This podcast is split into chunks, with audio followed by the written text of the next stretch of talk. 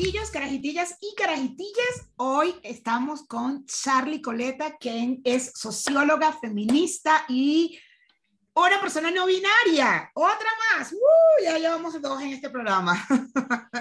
Eh, y eh, está con nosotros aquí en la carajita para contarnos, para hablar sobre el feminismo. Y bueno, como socióloga un poco también para hablar cómo estamos como la, en, la, en la humanidad, ¿no? en la sociedad. eso me parece que es para otro, otro episodio, pero es algo otro temón para Muy hablar. complejo. Sí, ya sé, ya sé, ya sé. Yo veo una serie, he visto una serie ya como tres veces que se llama The Good Place, que es súper filosófica. Ah, yo la vi. Está muy buena. La he visto como cuatro veces y, y, cada vez que la veo exploto por, por todo lo que sucede, lo que hay que, yo, ah, wow, todo lo que hay que hacer para, yo no pude ver el final de esa serie, la vi en pandemia eh, y me hizo muy mal el, el, final porque hace una reflexión sobre la muerte muy interesante, entonces es como, no estoy preparado para, para ver esto en este contexto. Sí, sí, sí. No la pude terminar de ver. Charlie, Cuéntame, aquí tenía, tú misma me mandaste una agenda y bueno, pues me encantó, entonces podemos empezar a hablar sobre la agenda que mandaste o, cómo quieres comenzar esto, porque la verdad siento que contigo voy a hablar demasiado. Sí, eh, bueno, nada, primero decirte que no soy socióloga aún, eh, me faltan algunas materias, eh, soy estudiante de sociología. Bueno, algunas cositas más para que sepan también desde dónde estoy hablando. Me, me parece importante decir eh, primero que lo que yo voy a decir es basado en experiencias personales y aprendizajes colectivos.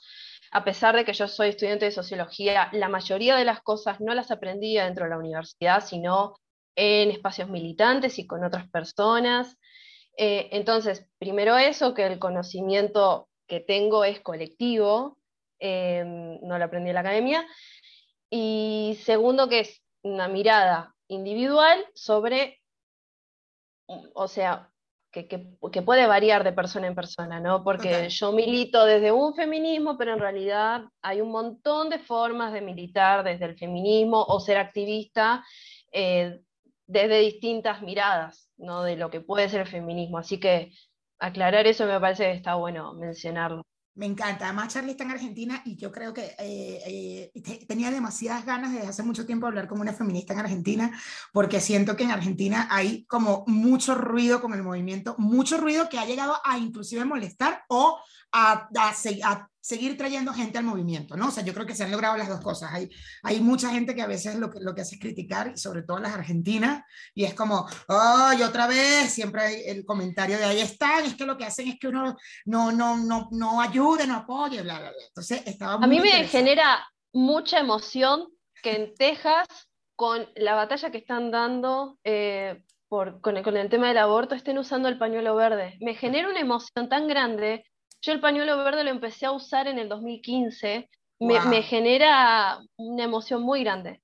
Es como, es súper simbólico para nosotros acá el pañuelo verde. Así que es como tremendo. Pues yo creo que, mira, a ver, te, la primera pregunta que te iba a hacer, ¿qué, ¿cuál es el tipo de feminismo al que militas? Ok. Eh, eh, para explicarte eso, para responderte esa pregunta, tengo que mostrarte toda la gama de feminismos que yo conozco al menos, ¿no? Acá en Argentina, para que también tengas una idea y mostrar toda la diversidad dentro del feminismo. Pues está bueno eso, ¿no? Eso, sí. Em, por un lado, decirte que hay mujeres que no se consideran feministas, pero sí que están dentro del movimiento de mujeres. O sea, Personas que no se dicen ser feministas porque no se hallan dentro del movimiento feminista, porque no les gusta, no, están de acuerdo con algunas cosas, pero que no están de acuerdo con eh, la violencia de género, bueno, un montón de cosas. Y después tenés esa, cosa enorme que es el feminismo. Tenés feminismo negro, feminismo originario, de, personas que, son de pueblos originarios, marrón, ¿no? De personas eh, marrones. Eh, tenés después todo lo que es el feminismo interseccional, ahí me encuentro yo, feminismo radical, que es esta ola nueva de que la que vamos a hablar, eh, transfeminismo, eh, feminismo socialista, eh, feminismo más individualista, más liberal, bueno, tenés un montón de vertientes dentro del feminismo. Y yo personalmente adhiero a, a, uno en particular, que es el feminismo interseccional. ¿Qué significa eso? El feminismo interseccional retoma o entiende que el feminismo es una mirada sobre la realidad, es como eh, Nuria Varela, que es, eh, creo que se llama Nuria Varela, ya tengo tantos autores en la cabeza que ya me confundo los nombres. Nuria Varela es, una autora española que habla de que el feminismo son como unas gafas violetas, que cuando vos te las pones, ves toda la violencia a tu alrededor, que antes sin esas gafas no la veías. Es más, yo tengo tatuadas las gafas violetas por, por esa metáfora. Fue muy fuerte para mí esa metáfora.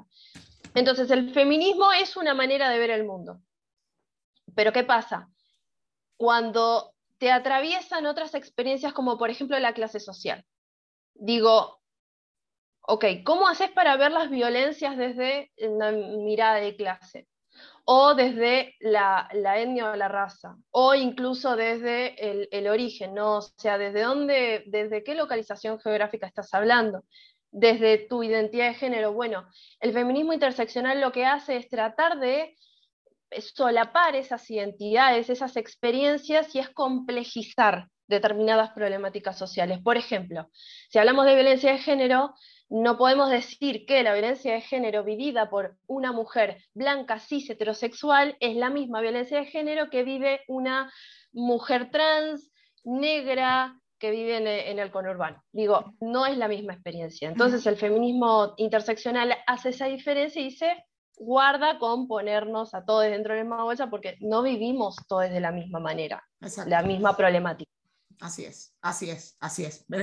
Tú sabes que yo, eh, eh, cuando yo mm, no me consideraba feminista por mucho tiempo y, y decía... Es lo que pasa. Sí, sí, sí. Yo decía, pero es que a mí me gusta que me, que me lleven la maleta y que me carguen la maleta en, la, en el vuelo y que me abran la puerta. Y, o sea, al final el machismo me, me atrae más, la caballerosidad, todo este tema. Y me acuerdo que a una de mis amigas le dije, además dije, pero es que de verdad las feminazis son pues la mujer me sentó, me dijo, es última vez que dices esa palabra. Y yo, ¿pero por qué? Si es que son demasiado radicales, que tiene que ver una cosa con la otra, bla, bla, bla, bla. Y toda esa noche con vino en mano me decía, ¿eres o no eres feminista?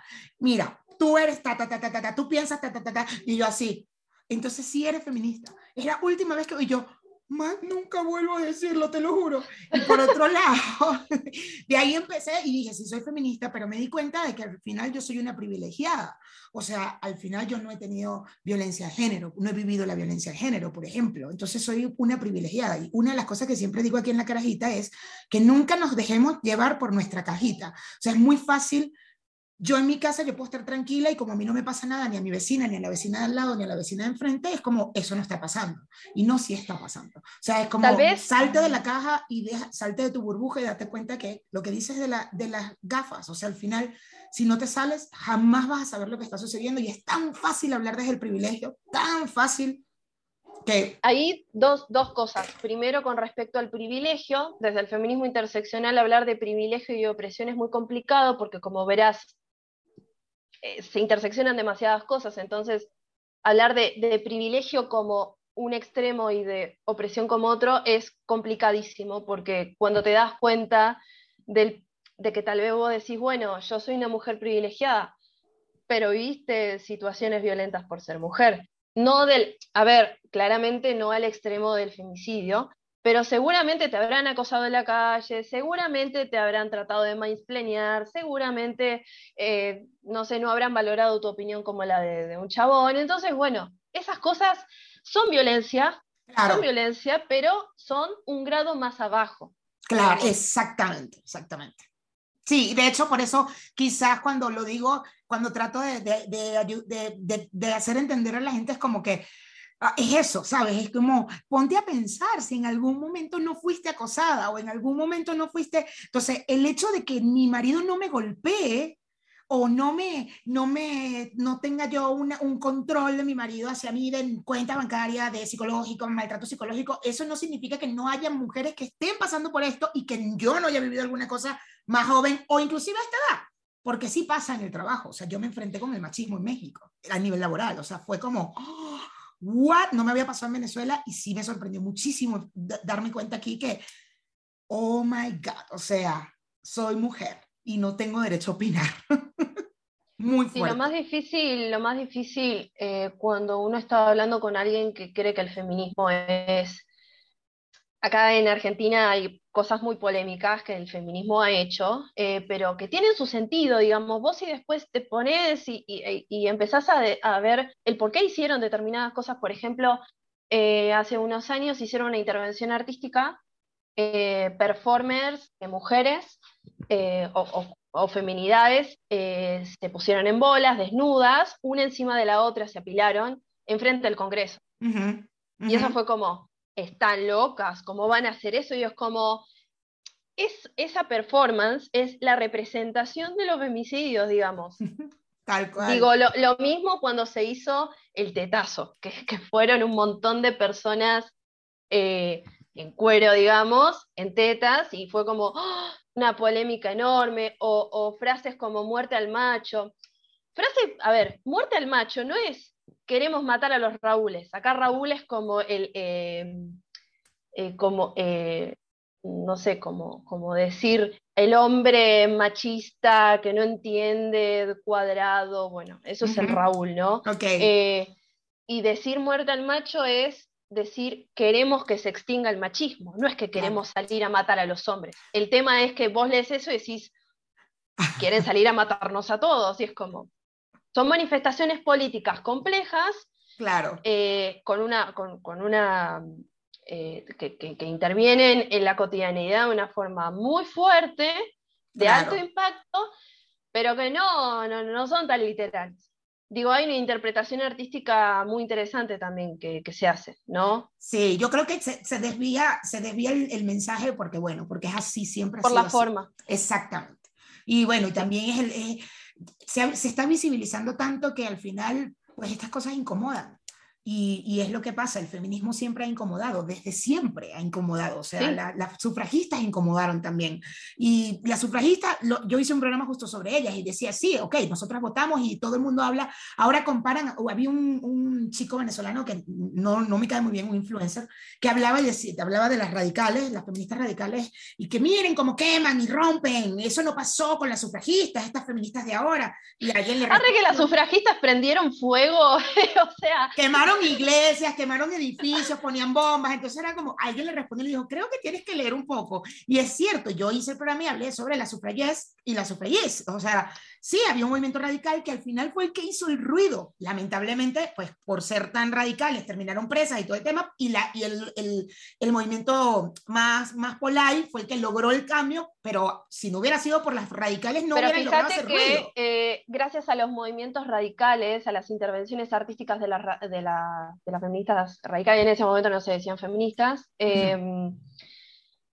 fueron las que más llegada tuvieron a los medios. Entonces, ¿hasta qué punto nos sirve? Digo, guarda con eso. Es como criticamos la forma, pero al final esa forma es la que termina llegando. Con esto no quiero decir que esté de acuerdo, pero sí pongo en, duda. Todo lo que digo lo voy a poner en duda, ¿eh? o sea, eso ya lo, dejo para que lo sepas. Eh, es interesante venir con preguntas, venir con dudas, decir, bueno, che, vengo a reflexionar también sobre cosas que nada, por ahí yo estoy de acuerdo o no, bueno, está bueno siempre reflexionar. Claro. Quedarse siempre con la duda, una pregunta. Así claro, total, total, estoy totalmente de acuerdo. Ajá, entonces, Charlie, em, feminista, desde siempre, desde hace cuánto, ¿cuándo te diste cuenta? Me ibas a hablar sobre el tema también cultural de Argentina, porque eso, eso también me parece súper interesante. Todo este movimiento que ha hecho Argentina es como, wow. Y me pregunto, ¿por qué? ¿En qué momento la verdad Argentina se volvió tan, tan... Yo conozco una historia de Argentina y conozco una historia de bonanza, de, de, mucho dinero en su momento, por eso tienen las construcciones que tienen, o sea, con, los franceses, con los italianos, pero no, no, no sé qué pasó culturalmente que de repente las mujeres en Argentina están siendo las más ah, ruidosas en, en, este movimiento. Eh, parto de lo personal a lo, a lo a lo más grande, ¿no? Acá decimos siempre que lo personal es político, eh, es algo como que se repite bastante, ¿no? Como que las experiencias de una persona después te das cuenta que no te pasaron solo a vos, esas cosas no te pasaron solo a vos, entonces eh, te terminás dando cuenta que es un, problema social. Eh, a ver, yo estoy en el feminismo o, empecé a, habitar espacios feministas desde hace siete años, eh, desde que tengo 18. 18, más o menos. Eh, sí.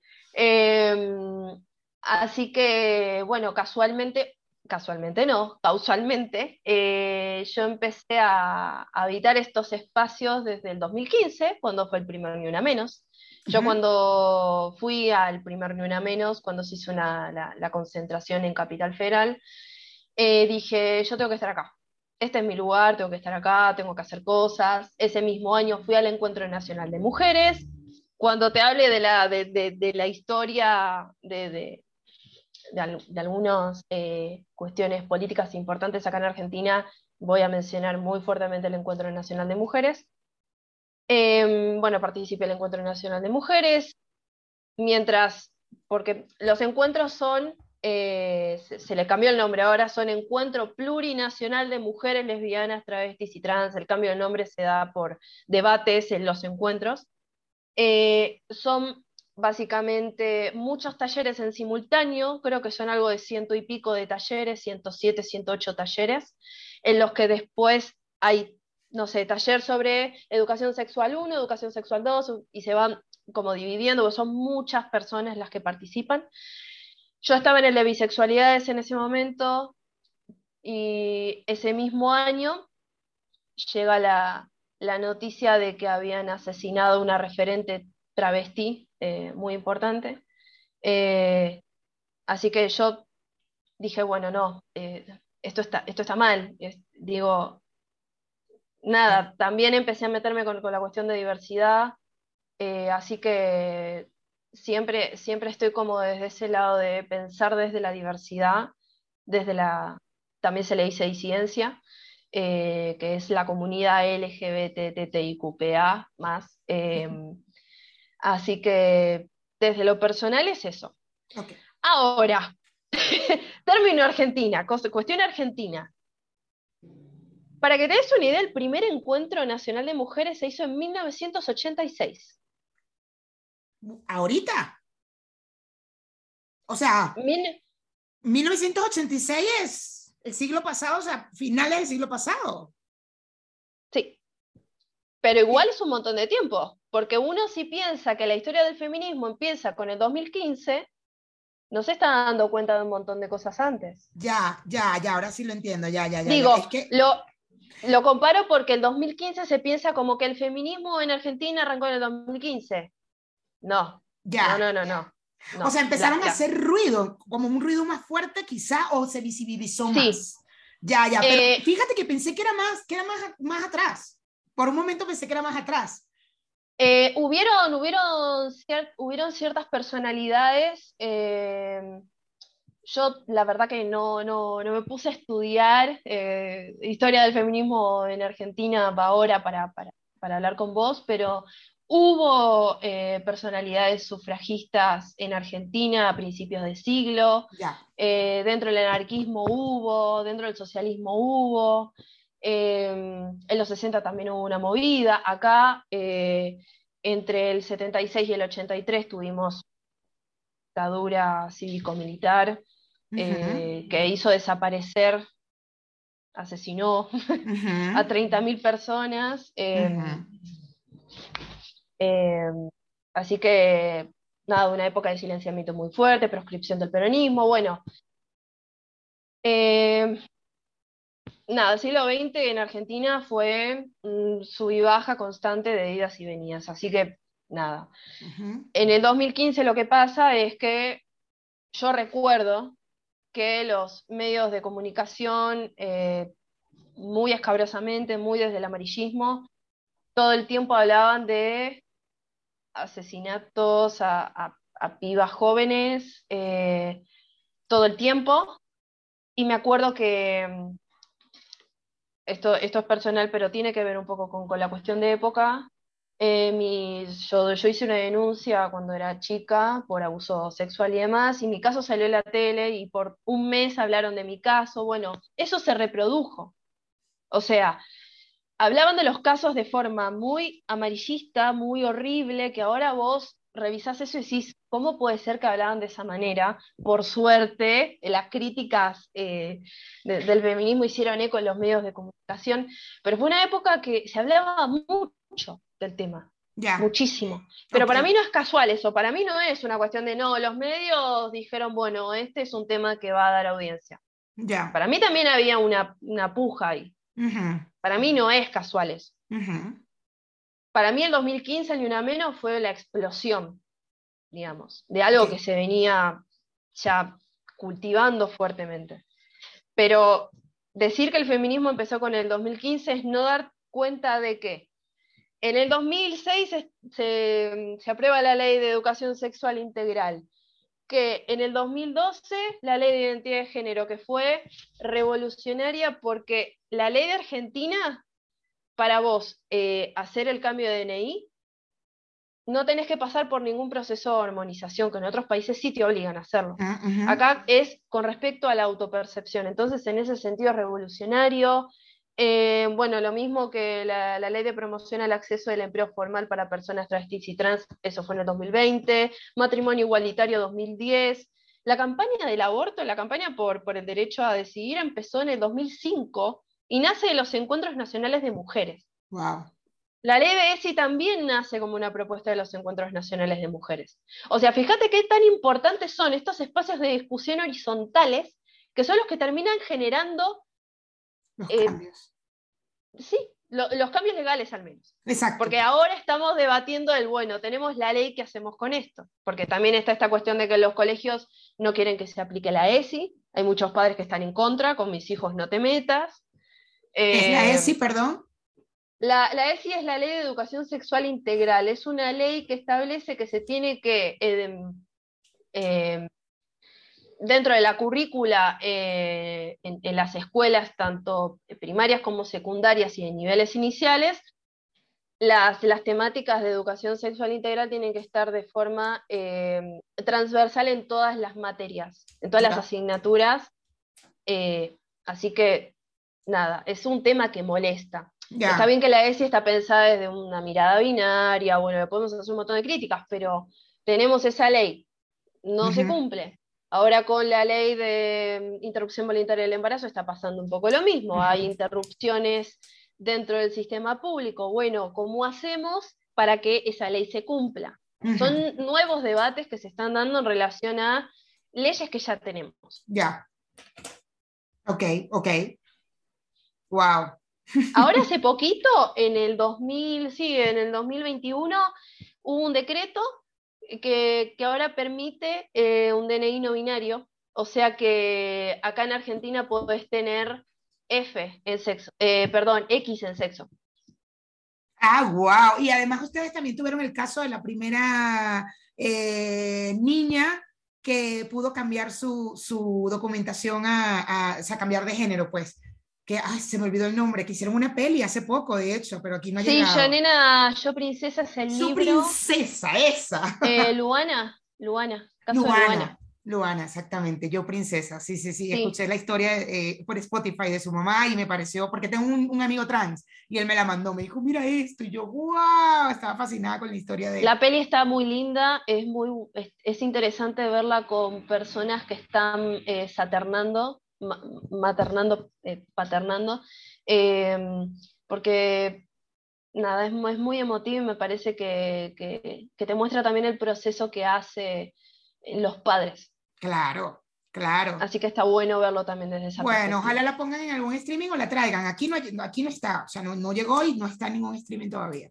La, la, estoy esperando. Yo la fui a ver al cine y tuve eh, la, la, suerte de tener a la mamá de Luana. Wow. Así que fue, fue tremendo, fue tremendo escucharla, fue tremendo contar todo lo que pasó, así que... ¡Wow!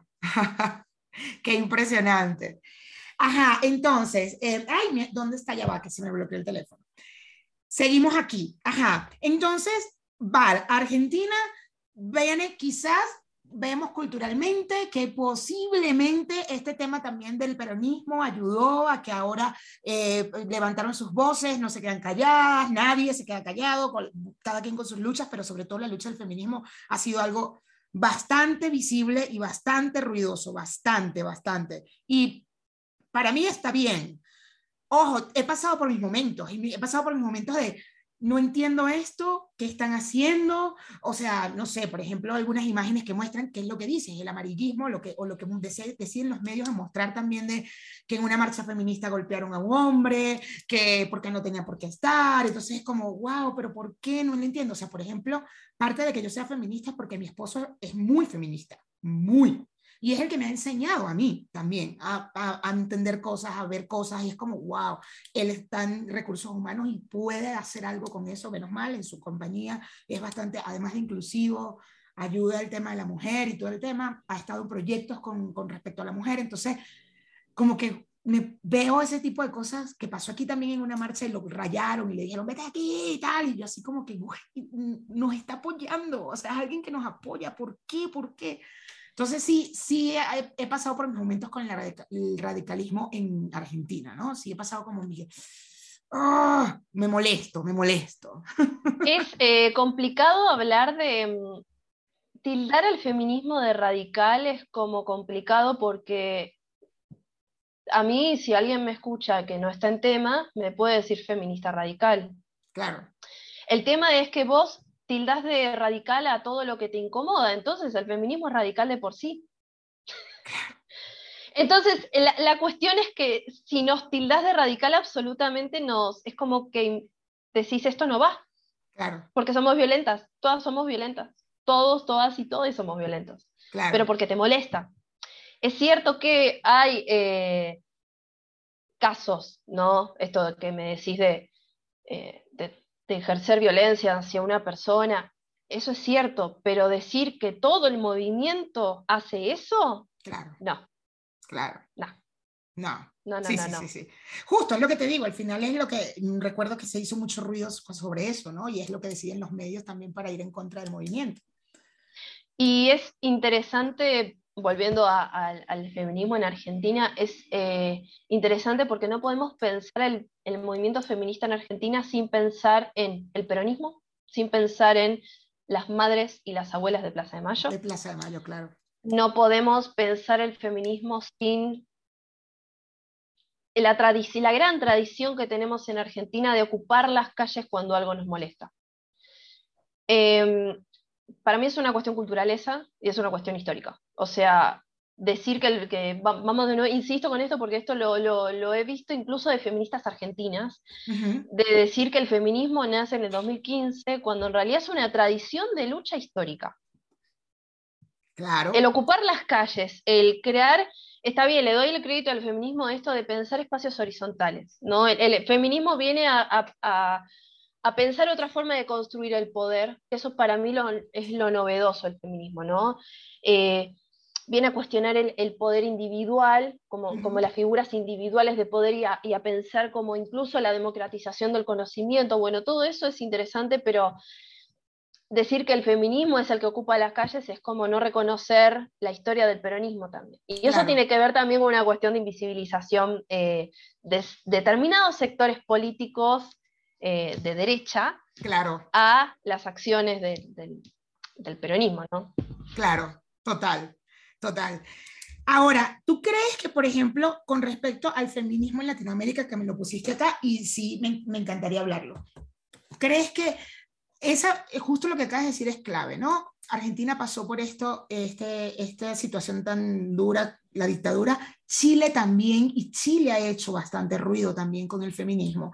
Pero quizás hay otros países de Latinoamérica que no han pasado por una dictadura o por algo tan difícil como lo que han vivido estos dos países y eso quizás ha hecho que el movimiento no sea tan rudo, tan visible en Latinoamérica.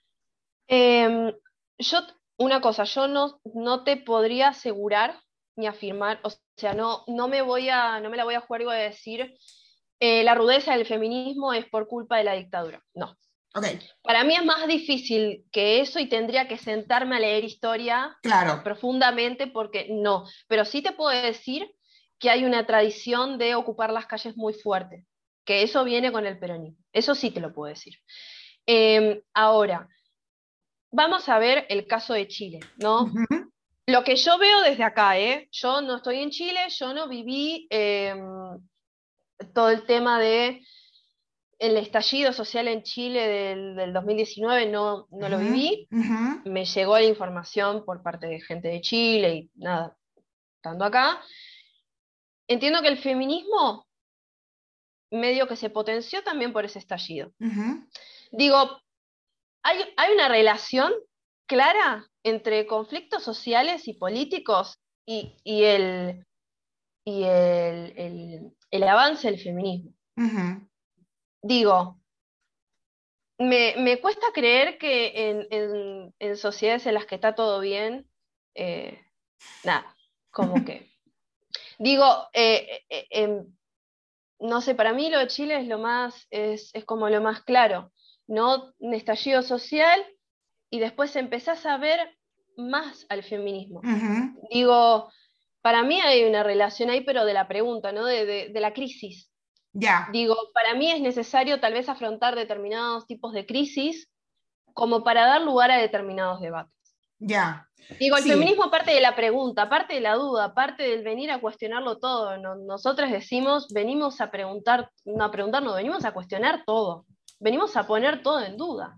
Y si vos no estás en una posición de crisis, crisis no visto como algo negativo, sino como esta cuestión de ruptura con lo anterior, y claramente no te vas a no, te preguntas demasiado porque ya está todo establecido. Digo, tiene que haber algo que motorice esa pregunta, esa crisis, ese cuestionamiento. Claro.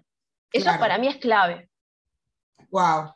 Total. Bueno, yo por ejemplo me pasa que hay, eh, se ha hecho con toda este, este, esta visibilización o este ruido que ha hecho el movimiento en los últimos años, por ejemplo, en Venezuela es como que lo, todo lo contrario, ¿no? Y las mismas mujeres venezolanas es como, ay, feminismo nada, yo soy una mujer que le echa bolas, que no sé qué, yo no tengo nada que ver, porque como están en otro pedo también, con, que están en pleno pedo realmente político y social muy fuerte, es como, no, a mí no me representan, yo no, y es como, pero tú estudiaste, ¿sabes? Y si estudiaste es porque el feminismo logró que tú estudiaras en algún, o sea, antes no, las mujeres no estudiábamos, eh, votaste, o sea, hay tantas cosas que puedes hacer, entonces sí te representa. No, porque a mí lo que me preocupa es que haya luz, que haya esto, y sí, al final el tema político ha hecho que esa, esa lucha no sea la más importante, por lo menos en que, país. Es lamentable. Lo que pasa que también hay un montón de mecanismos en los que esto te pone al feminismo como radical, invisibiliza la historia de los movimientos feministas y de los logros feministas. Em, acá a veces yo me encuentro con determinados discursos de, sectores de izquierda que dicen es más importante la lucha de clases que el feminismo, como que la liberación de la humanidad se va a generar por la liberación de, o sea, de la erradicación del sistema capitalista. Digo, te encontrás con esas cosas. Lo mismo que una cosa tremenda, ¿no? Eh, marketizar el, feminismo. Digo, que el feminismo se ponga de moda desde lo estético y desde las marcas es como mm, peligroso. Como estás haciendo un vaciamiento político del movimiento. Y estás transformando en mercancía. Digo, hay un montón de ¿No sientes que es visibilización igual que de alguna manera lo, está, lo está, se está visibilizando? Para mí lo que hay es un vaciamiento político. Lo que pasa con, con, con, esa manera de mostrar el feminismo es que no se habla de feminismo primero. Te muestra un producto. Un producto que está de moda, ¿no? El, símbolo de la, de, la, mujer, por ejemplo. Y te lo vacía de contenido y llena de contenido de otra manera, ¿no? Digo, es, es algo estético. No tiene que ver con una cuestión política, es algo estético. Entonces vos lo consumís por una cuestión estética. Ya. Y tal vez no te das cuenta de todo lo que implica en términos políticos ese símbolo. Ya. Entonces es como agarrar un mate y la historia del mate es una, tiene una historia política además, pero la marca te arma todo un branding en relación al mate y, y resignifica el mate. Ya, entiendo. Ya, ya, ya. Em, vamos a hacer una pausa en un ratito, ya va, pero te tengo una pregunta antes de seguir a la siguiente parte. La E y la X, para mí, es un tema que además estoy feliz de hablarlo con una, feminista argentina, porque yo siento que el lenguaje inclusivo, la E o la X, eh, cuando lo usamos en plural para poner los dos géneros, seguimos invisibilizando a la mujer. Y tú eres una persona que, que eres no binaria y justo es genial y feminista preguntarte, ¿No sientes que imponer la E o poner la E como plural o la X plural, volvemos a invisibilizar la mujer, que ha sido una lucha de tantos años que por fin los, los plurales nos pusieron, ya pusieron la A, después de tantos millones de años con el, con el vocabulario, y desde hace poco, porque no es mucho tiempo que está la A en los plurales y ya podemos decir todos y todas, y ahora eh, en muchos lugares, eh, inclusive Argentina, usan la E y la X para plural, para decir los plurales. Me vuelven a invisibilizar como mujer. Es un argumento de una feminista radical eso que acabas de decir. Es un argumento que se usa, pero no, no te lo digo de manera, de, manera eh, de, querer... sí, sí, sí, sí. Nada, es, es, es como que ese argumento si lo llevas a otros lados es exactamente el mismo. Digo, ¿por qué en el censo habría que preguntar por la identidad de género? Invisibiliza a las mujeres. ¿Por qué habría que eh, incluir la X en el, en el, censo? Acá se hizo hace poco, eh, pero invisibiliza a las mujeres. La lucha por la, por la visibilización o por los derechos de las personas trans invisibiliza a las mujeres. Es el mismo argumento, ¿eh? Okay. No te respondí lo de la E igual. No. Para mí, para mí... Eh, válido. Para mí no invisibiliza. Para mí la E lo que propone es una posibilidad. Para mí la E es todo. Para mí la E es eh, el todo y la nada junto. Porque vos a la E le puedes asignar una O, a la E le puedes asignar una E y a la le puedes asignar una A. Entonces, para mí no invisibiliza. Para mí la E lo que hace es, al contrario, permitir llenar de contenido, al vaciar de contenido, por ejemplo, el los, pasarlo a les, ese les lo podés llenar del contenido que vos quieras. Lo podés ver como persona no binaria, lo podés ver como una mujer o lo podés ver como hombres. Pero lo que te permite la E es el llenar de contenido, no dar por hecho, el no dar por hecho. Eso para mí es lo valioso de la E. Y yo personalmente no uso eh, el concepto de lenguaje inclusivo. Yo uso lenguaje eh, no sexista, porque te evitas debates, simplemente con eso, te evitas debates. Eh, así que yo digo lenguaje no sexista, digamos. Sí, está más, está más estandarizado el uso, de, o sea, decir lenguaje, lenguaje inclusivo, pero te cruzas con gente que te dice, no, pero la inclusión tiene que ver con las personas con discapacidad. Bueno, te preocupa la persona con discapacidad y no sabes el SA. Digo, ahora, bueno, está bien. Llamémosle lenguaje no sexista, si no me vas a poder cuestionar una mierda. Exacto. Eh, así de hecho, que, nada. parte de lo que la gente ha hablado con respecto al lenguaje no sexista es que nuestro vocabulario tiene la manera de que podamos hablar sin, sin género, sin la E, sin la necesidad de la E. O sea, podríamos, sí, pero el tema es que no sabemos todas las palabras de nuestro vocabulario, pero podríamos comunicarnos perfectamente sin género, eh, sin tener que, imponer la E, ¿no? Yo realmente sí... Ah, dime. No, lo que está bueno de esto es que cada uno, cada una, cada uno puede elegir la manera en lo que hacerlo, digamos. Y digamos, yo tampoco voy a, a, ser una fundamentalista del uso de la E, digamos queda a, criterio de cada uno, cada una, cada uno, y también es en el espacio. A ver, yo a mis tíos no les puedo hablar de. O sea, no puedo usar la E con mis tíos, me van a ver con cara rara. Digo, también son en qué espacio se usan, y para mí no es, no, no es que está mal eso.